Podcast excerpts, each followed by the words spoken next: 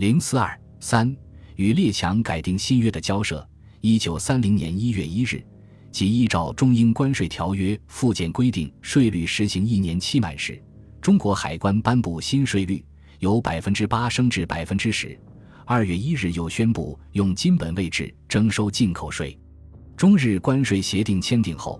南京国民政府立即修订颁布海关进口新税则，于一九三一年一月一日起实行。新税则按物品性之分为十二等级，税率有较大幅度的增加，分别课征或值百分之五至百分之五十的进口税，比暂行税则几乎提高了一倍。一九三二年十二月一日起，宣布征收百分之十的海关附加税，次年六月降至百分之五。一九三三年五月，中日条约锁定期限已满，对日本主要货物进口税做了大幅度提高，最高达百分之八十。关税自主实施后，中国关税收入从一九二八年的一点三亿元增至一九三零年的三点八亿元，其后因东北沦陷降为三亿元。关税条约修订成功，使国民政府在修约问题上信心大增。一九二九年一月一日，南京国民政府主席蒋介石发表告国民书，宣称将在三年内完成修约。同年六月十四日。国民党三届二中全会决议于最短期间内加紧废除不平等条约制工作，如撤销领事裁判权、收回租界等。蒋介石敕令行政院及外交部从速制定履行此案之方案，切实执行。外交部在成文中称，协定关税一项已办，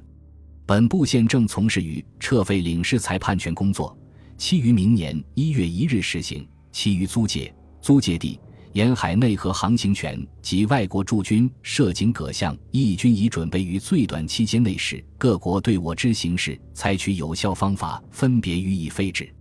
废除领事裁判权是中国在修订关税条约时正在争取的又一主要目标。中国与条约期满国家之间的交涉首先取得进展，在中国与比利时、意大利、丹麦、葡萄牙。西班牙五国签订的商约中规定，此缔约国人民在比缔约国领土内，应受比缔约国法律及法院之管辖。然而，这种放弃也是有条件的，如中比两国外长的换文约定，比国人民应于现有领事裁判权之国半数以上承认放弃十项特权时，受中国法律及法院之管辖。而意、丹、葡、西等国的承诺是。当华盛顿条约的各签字国取消领事裁判权后，这些国家的在华人民将与各签字国人民一同受中国法律和法院的管辖。欲废除领事裁判权，最为关键的是条约期未满但有着重大影响国家的态度，而英、美等国在这一问题上都消极以对。一九二八年九月十日，中国代表在国联欲请修改不平等条约时。法国等国就以成约不得自行解除为由竭力反对，使此亦毫无结果。一九二九年四月二十七日，南京国民政府外交部向英、美、法、荷兰、挪威、巴西六国驻华公使提出召回，说明领事裁判权在中国的危害和不适当性，称中国代表早在巴黎和会时就提出废除对中国司法主权所加之限制的愿望。华盛顿会议时，中国代表又要求解除政治上、司法上及行政上种种束缚。华盛顿会议表示同情，设法促进在案。中国现已统一，中国政府希望将中国司法制度所受的限制予以解除。对日本、墨西哥、瑞典、秘鲁四国，则望另定新约时明文取消。对此，各国的反馈不佳。美、法。英等国认为废除治外法权应为渐进式的，只愿考虑对领事裁判权加以修改，声称中国尚未有独立之司法制度，还未实行。一九二六年九月十六日，法权会议上十三国代表组成的调查法权委员会所提出的建议，因此领事裁判权应该逐渐放弃，外人生命财产才有保障。英国八月十日复照中。进一步要求中国法典必须具有西方法律的原则。和、挪、巴则称将与他国一致行动。七月十二日，外交部长王正廷对记者表示，自一九三零年一月一日起，中国将取消各国在华的领事裁判权。九月六日，外交部再次召回有关国家，要求各国立即派出代表与中国代表磋商废除领事裁判权问题。并为中国已与其他数国议定，一九三零年一月一日废除领事裁判权。十一月一日，英、美、法等国在复照中虽同意谈判，但除美国在十一月中下旬与中国开始谈判外，其他各国均借故拖延，和美国的谈判也无进展。对此，中国政府于二十五日分别致电驻美、英公使，表示英、美如在延宕商讨。中国将于一九三零年一月一日起自行宣布废除列强在华特权，但英、美等国仍未采取积极合作的态度。十二月二十七日，国民党中央政治会议鉴于外交部长王正廷与英国公使兰普森、驻美大使伍朝枢与美国国务卿凯洛格的谈判未有结果，决定由国民政府公布撤废领事裁判权特令，要求自一九三零年一月一日起。凡侨居中国之外国人民，现时享有领事裁判权者，应一律遵守中国中央政府及地方政府依法颁布之法令规章。从内容看，南京国民政府的这一特令，显然是一个单方面宣布废除领事裁判权的重大举动，其中不存在需要与有关国家协商的意味。这一举措对美、英。法等国产生了很大的冲击。在特令颁布的当天，美国国务院远东司司长亨贝克便对中国驻美公使伍朝枢表示，美方希望从一九三零年一月一日起，采取步骤来逐步废除领事裁判权。任何无视这一原则的行动，将会引起美国政府的极端遗憾和强烈反对。法国声明无法接受中国片面取消法人领事裁判权。在此之前，英国外相亨德森已于十二月二十日给中国驻英公使施肇基发出备忘录，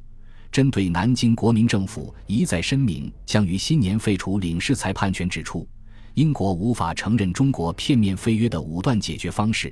但愿意对中国撤废治外法权采取开明与同情的态度，同意以一九三零年一月一日作为逐渐废止领判权的起点。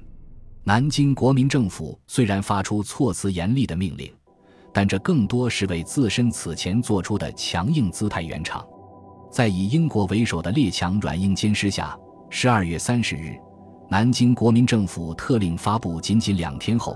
外交部又发表关于废除领事裁判权的宣言，重述特令的内容后表示，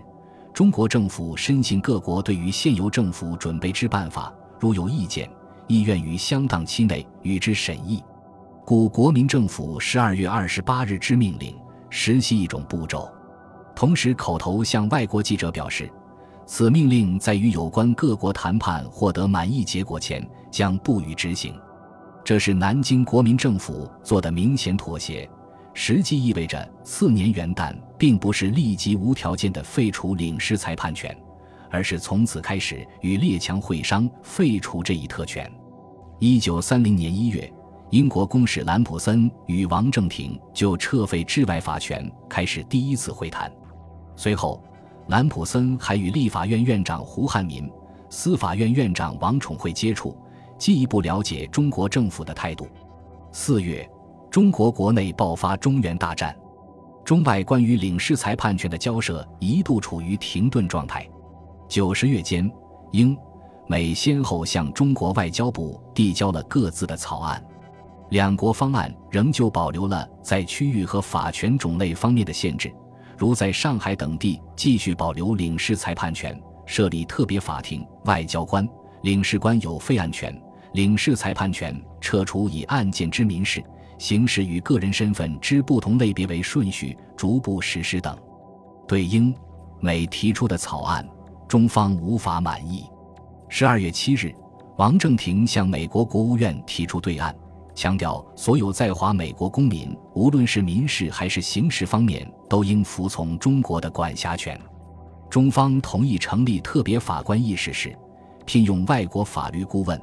但这些法律顾问不得干预法官的判决。十七日，王正廷以外交部名义向兰普森发出备忘录，要求英国应于一九三一年二月前解决治外法权问题，强调英国政府所提逐步撤废在华治外法权的各项建设，经过中国政府的慎重考虑之后，发现是无法接受的。中国政府仍然相信不需要另外采取其他的行动方式以达其目的。一九三一年初，英、美陆续在一些问题上做出让步，如同意放弃一审权等，但仍未能满足中国方面的基本要求。